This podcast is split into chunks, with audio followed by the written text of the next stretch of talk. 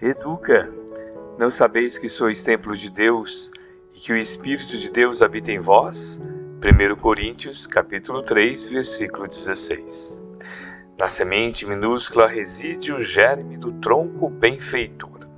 No coração da terra, a melodia da fonte. No bloco de pedra, obras-primas de estatuária. Entretanto, o pomar reclama esforço ativo. A corrente cristalina pede aquedutos para transportar-se incontaminada.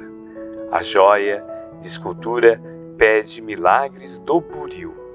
Também o Espírito traz consigo o gene da divindade. Deus está em nós quanto estamos em Deus.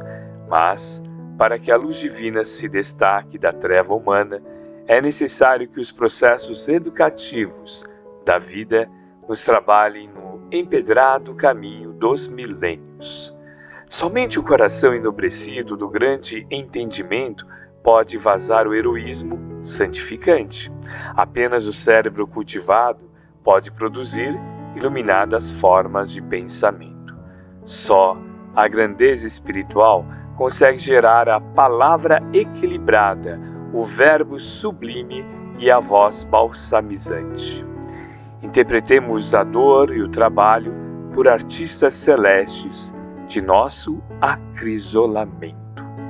Educa e transformarás a irracionalidade em inteligência, a inteligência em humanidade e a humanidade em angelitude. Educa e edificarás o paraíso na terra. Se sabemos que o Senhor habita em nós, aperfeiçoemos a nossa vida, a fim de manifestá-lo. Emmanuel, psicografia de Francisco Cândido Xavier, obra Fonte Viva, capítulo 30.